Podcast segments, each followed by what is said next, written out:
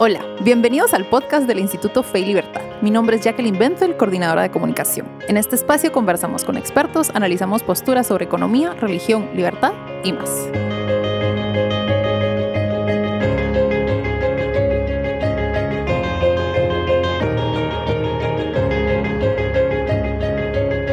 Bienvenidos a este nuevo episodio del podcast del Instituto Fe y Libertad. Hoy me encuentro con Aidan y Tristan Kaplan. Ellos son los hosts del podcast History Twins. Se describen a sí mismos como gemelos que se han educado a través del método de homeschooling que aman la historia. Ellos entrevistan a los historiadores más interesantes y ahora volteamos la mesa y los entrevistamos nosotros para el podcast del Instituto Fe y Libertad. Bienvenidos. Muchas gracias. Primero, eh, quisiera que me contaran un poquito de qué es el homeschooling. Esto no es un método pues, muy conocido en, en Guatemala, pero que podría ser muy beneficioso. Eh, bueno, así que el homeschooling es esencialmente educar a los niños en casa en vez de enviarlos a una escuela normal, a una escuela pública, eh, ni tampoco a una escuela privada. Así esencialmente los padres suelen convertirse en los mismos docentes eh, de, de, sus niños, lo cual, bueno, es algo muy poco común en Guatemala, obviamente. En Estados Unidos eso se hace muy a menudo, pero suelen ser los padres como religiosos que lo hacen, aunque nosotros, eh, bueno, nuestro padre no es religioso, nosotros lo hacemos por eh, motivos diferentes, digamos. Sí. Eh, bueno, es que siempre estuvimos discontentos, diría, con la educación normal, así que, bueno, nuestro padre se dio cuenta de eso eh, y nos dijo como eh, prefieren ser educados en la casa o en el despacho más bien, porque tiene despacho, eh, vamos a su despacho cada día. Sí, así que para nosotros es más bien como un office schooling, sí, o sea, como que se hace en sí, oficina. sí, bueno, es, bueno, se dio cuenta de que estábamos descontentos, sin duda, así que fuimos a su despacho por un mes para, bueno, probar la experiencia, digamos, y bueno, nos encantó. Eh, nuestro padre también le encantó, como, eh, vio cómo aprendíamos muchísimas cosas, eh, bueno, de manera muy rápida también. así que dijo que pues, seguiríamos con el homeschooling y nuestra madre también aprobó. Así que ahora sí, somos ¿Cuánto tiempo llevan con homeschooling? bueno, ahora son como... Cuatro años. Sí, cuatro años. Oh, con una pausa de tres semanas, ya que nos enviaron de vuelta a una escuela pública eh, para, bueno, para el high school, el bachillerato. Ok, bueno. Y en ese sentido, ¿cómo aprendieron español? Cuéntanos un poquito. Eh, así que eso lo hicimos a través de algunas clases en la, en la universidad donde enseña nuestro padre eh, y también pasamos como un mes en España y así eso es algo que realmente nos ayudó. Eh, a... sí, eh, nuestro padre quería que hiciéramos inmersión para aprender el idioma porque, bueno, si no, no puedes hablar en, tu idioma nativo, solamente el idioma que estás estudiando, entonces vas, vas, a aprender mucho, mucho más, ¿no? y bueno, eso... Nuestro padre había leído muchos artículos sobre la inmersión y nos dijo, bueno, sin duda es la mejor forma de aprender idiomas. Y bueno, eh, nosotros decidimos eh, hacer la inmersión eh, gracias a su consejo. y entonces siempre nos hablamos en español, bueno, si estamos a solas, claro, o miramos nuestras series en español, con doblaje en español. entonces, sí, tenemos muchísima práctica cada día. Eh, y bueno, también a veces vamos a países hispanohablantes como Cuate. Por supuesto, ok. ¿Y me podrían contar un poquito cómo se han beneficiado del homeschooling? Eh, así que para nosotros creo que ha sido una experiencia muy enriquecedora, eh, pues lo que hemos hecho es algo pues, muy impresionante en, no sé, en, los, en las escuelas de, públicas eh, no se toman como muchos exámenes que AP, pero en Estados Unidos estos exámenes son realmente importantes para el ingreso a la universidad. Así que nosotros hemos tomado como 10 eh, exámenes AP cosa que habría resultado imposible en una escuela pública, pues se desperdicia muchísimo tiempo en una escuela pública con proyectos de arte, eh, haciendo folletos, cartelitos, cosas así, eh, pero nosotros no lo hacemos, así que nos enfocamos realmente en aprender con matemáticas, historia, cosas así, a diferencia de muchos estudiantes, nosotros lo aprendemos de verdad. Así que... Eso... Se podría decir que es un método más personalizado. Sí, definitivamente. Eh, sí, vamos a nuestro propio ritmo, claro. Eh, bueno, nuestro padre eh, no escribe exámenes para nosotros, nosotros los escribimos. Ah. sí, entonces, bueno, puede, puede, ser un reto a veces encontrar exámenes, pero bueno, para los exámenes AP hay un sitio web donde han puesto como las preguntas que ha habido en previos exámenes. Si, haces, si hacemos eso. Nosotros si utilizamos ese sitio web. Y bueno, también es la única manera de convencer a las universidades normales de que realmente hemos aprendido algo en, durante el homeschool. Sí, porque si nuestro padre dijera como, oh, son muy buenos, claro, eso, no las universidades sí, no, no, no, le, creería. ¿no? es suficiente. Sí, es, eh. Ok, bueno. Y en ese sentido, ¿de dónde nació la idea de su podcast, History Twins? ¿Me pueden contar un poquito sobre eh, eso? Sí, bueno, así que siempre nos ha gustado la historia. Eh, tomamos los exámenes AP de historia eh, en el grado séptimo, el grado octavo y también el grado noveno. Y eso realmente no, nos gustó. pero después ya no quedaban exámenes y todavía queríamos hacer algo relacionado con la historia. Así que decidimos, eh, bueno, ¿por qué no, hacemos, ¿por qué no creamos un podcast eh, en el cual eh, entrevistemos a profesores, a historiadores? y eso lo hicimos y la, bueno, la primera entrevista pues para mí fue muy buena y decidí que era algo que sí quería hacer. Nuestro padre sugirió la idea, bueno, porque sabía que necesitábamos como una actividad extracurricular eh, bueno, para que pudiéramos eh, ingresar en una buena universidad. Eh, entonces, esta, este podcast ¿no? es como una manera de bueno, seguir estudiando la historia, ¿no? aprender más, entrevistar a historiadores pero también eh, podemos usar este podcast para decir, mira, claramente no somos solamente como eh, introvertidos, ¿no? Eh, intentamos hablar con más personas, con historiadores, contactarlos y tal, y bueno, así desarrollar nuestra imagen de ser bueno, como los estudiantes que aunque hayan sido homeschool, ¿no? Eh, sí eh, saben sobre el mundo y bueno, eh, no son eh, ¿no? y eso me llama mucho la atención porque creo que todos hemos escuchado comentarios de, homeschooling donde no les da tanta confianza el aspecto social. Que los niños no van a tener tanta relación con pues, otras personas de su edad o las social skills que todos deberíamos aprender. ¿Cómo ha sido su experiencia en ese sentido? Eh, bueno, lo que diría, así que nosotros, eh, porque estamos en una universidad, ya nos estamos preparando para una experiencia universitaria. Eh, o sea, como hablamos con estudiantes, con profesores en la universidad a diario, y eso creo que es algo que realmente ha, ayudado a que, que, no seamos así como, como has dicho, Shatens, ¿no? sí, pero bueno, sí. lo veo definitivamente como un reto para, para otros. Y eh, bueno, lo que, recomiendo para ellos es eh, bueno, que, que, salgan de la casa, que, que, que hablen con eh, los, los, niños, con sus vecinos, personas así. Eso creo que les ayudaría bastante a muchos, pues creo que sí, eso lo veo como un problema también. Sí, sin duda una preocupación. Al principio nuestra madre tenía muchísimo miedo también porque, bueno, ya, ya éramos muy introvertidos, ¿no?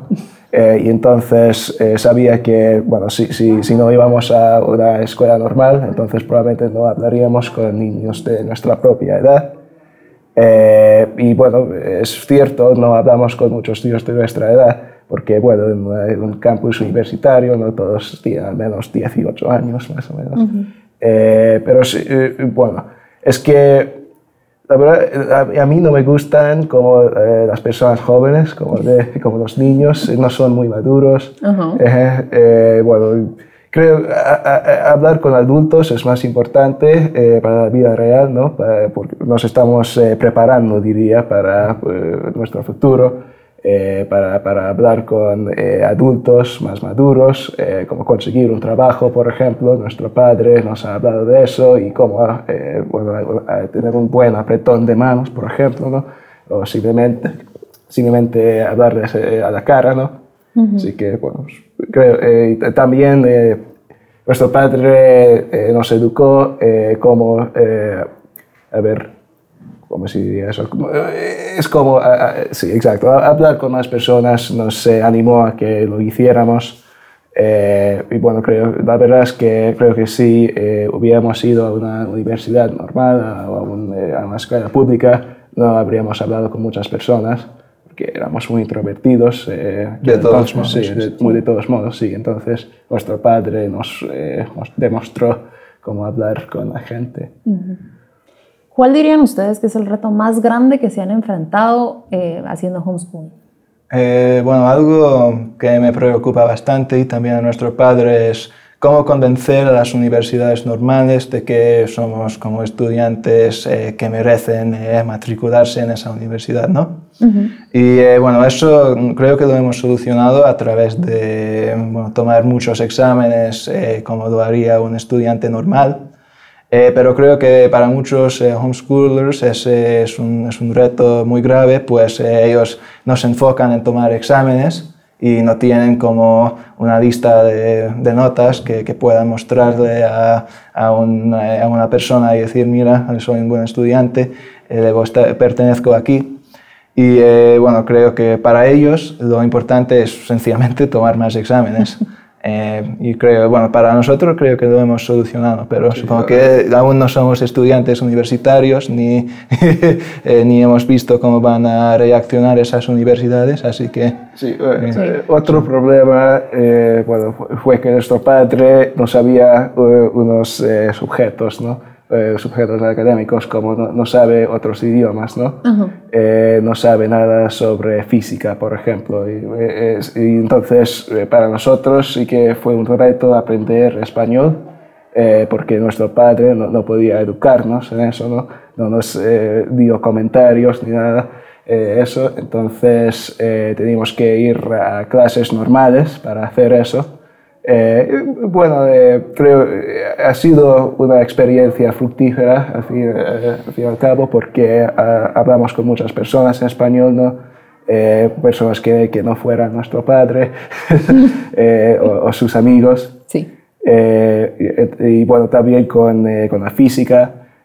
bueno, nuestro padre tiene un amigo que se llama Robin Hansen y él sabe muchísimo, entonces él es como nuestro tutor, digamos. Eh, que, que, nos ayuda si nos topamos con problemas que, que, no podamos eh, solucionar. Pero, Perfecto, ok. ¿Y recomendarían este método, el homeschooling? Eh, pues eso depende muchísimo de, de, bueno, del niño, ¿no? así como hay unos niños a quienes les vendría muy bien el homeschooling, creo, eh, pero algunos no. Y es una pregunta que, pues, que todos debemos hacernos, que los padres deben hacerse, eh, que, que, si ese niño, que, bueno, que si a ese niño le va a gustar el homeschooling. Así que si si el niño es alguien como muy extrovertido, a quien le, gusta, como a quien le gustan las amistades y tal, eh, yo diría, bueno, esa, es, bueno, ese niño probablemente el homeschooling no es para él, ¿no? Eh, pero hay otros como, bueno, como nosotros, a quienes, bueno, a quienes les diría, sí, eh, probablemente el homeschooling, eh, sí, eso es algo que probablemente sería beneficioso. pero bueno, obviamente es, es, algo muy raro, sobre todo en, Guatemala y muchos países hispano, hispanohablantes.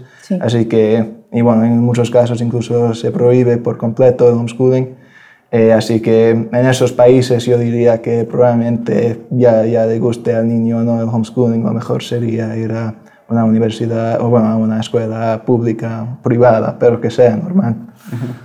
Porque bueno, no quieres que eh, las universidades te juzguen. Sí, sí, es, que es, también una pregunta personal y también social. Sí, exacto.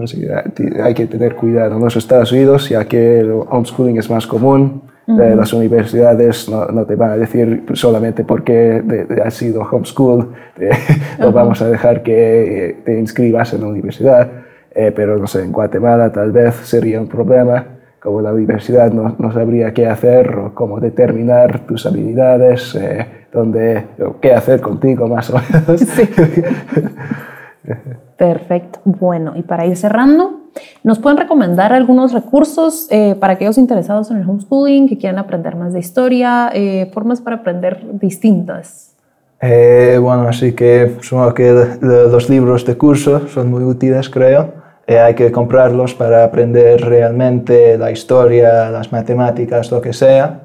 y bueno, hay que, bueno, cada día tienes que, tienes que hacerlo, ¿no? O sea, no, no dejes de practicar cada día.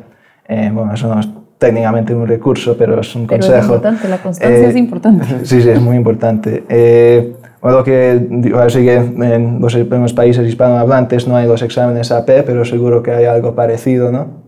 Así que yo diría que deberían echarle un vistacito a como sitio web que, que tengan esos, eh, esos exámenes. No sé si los tienen, pero si es que sí, deberían echarle un vistacito y ver cómo, cómo, cómo puedo salir, bueno, cómo, cómo, puedo prepararme para este examen. Y esa es una pregunta que todos deberían hacerse, que todos los homeschoolers deberían hacerse. Sí, eh, para, sí es que, bueno, si, si no has tomado exámenes normales ni nada de eso, entonces, bueno, eh, no sé el sistema en Guatemala, pero en Estados Unidos al menos probablemente no podrías ingresar en muchas universidades, porque, bueno, claramente te van a mirar y decirte, pues es que no has hecho nada, según lo que vemos. Entonces, sí, probablemente no eres un buen estudiante y tal vez no sea justo, pero es lo que hay. Sí, el reto esencialmente es convencerles a las universidades de que no es así. Sí, entonces, de que sí has aprendido algo, de que eh, sí eres... Para, sí, para, sí, para aprender eh, tienes que estudiar eh,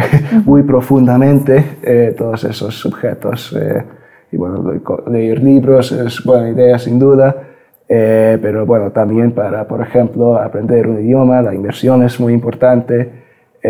bueno, eso son cosas muy duras, diría, que, que, que uno haga, ¿no? Eh, como la inmersión, por ejemplo, requiere muchísimo esfuerzo, eh, pero es lo que hicimos y pues si un niño no quiere hacerlo, entonces probablemente lo mejor es que no sea homeschool o al menos que, bueno, eh, bueno, que, que, que, vaya también a una, escuela pública para ver cómo es y si prefiere esa escuela, la, bueno, la, ruta más rara de homeschooling, entonces probablemente sea mejor que, que vaya ahí.